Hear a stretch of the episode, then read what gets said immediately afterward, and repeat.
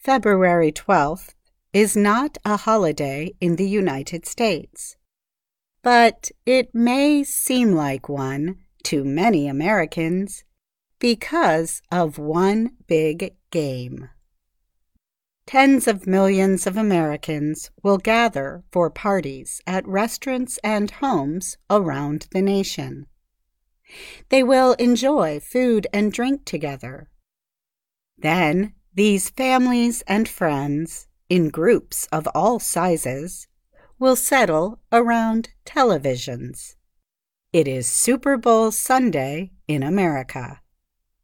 The Super Bowl is the yearly championship game of the National Football League, or NFL.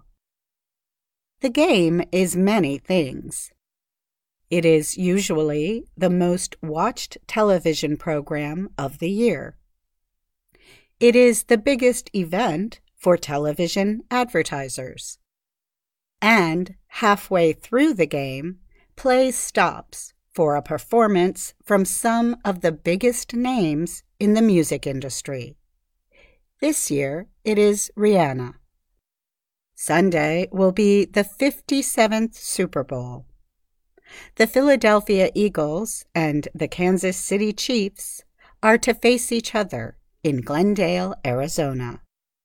The NFL's 32 member teams played a 17 game season, and then top teams competed in playoff games to earn a chance at the championship. Both teams have long histories and loyal fans. The Chiefs have appeared in the Super Bowl four other times and came away champions in 1970 and 2020.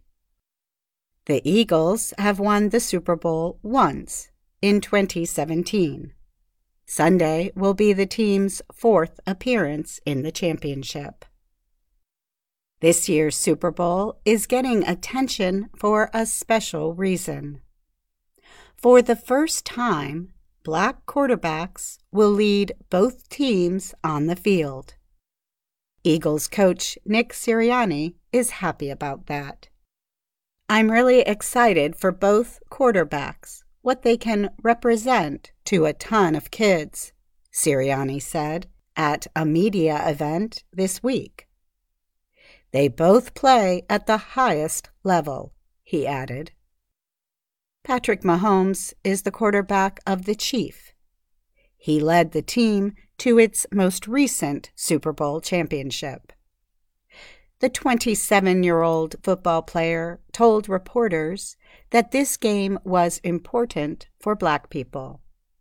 I think about it a lot, he said. The quarterbacks that came before me, Shaq Harris, Doug Williams, that laid the foundation for me to be in this position. He is also looking to the future. How can we motivate kids who are younger, who want to follow their dreams to be a quarterback? Mahomes asked. His opponent, Eagles quarterback Jalen Hurts, also spoke to reporters this week about how special this Super Bowl is. So many African American quarterbacks have played this game, and for the first time for two to go head to head, that's uplifting for the next generations of quarterbacks, said the 24 year old. Texas, Louisiana, wherever across the world, regardless of what someone might say or have an opinion about you, you can do it too.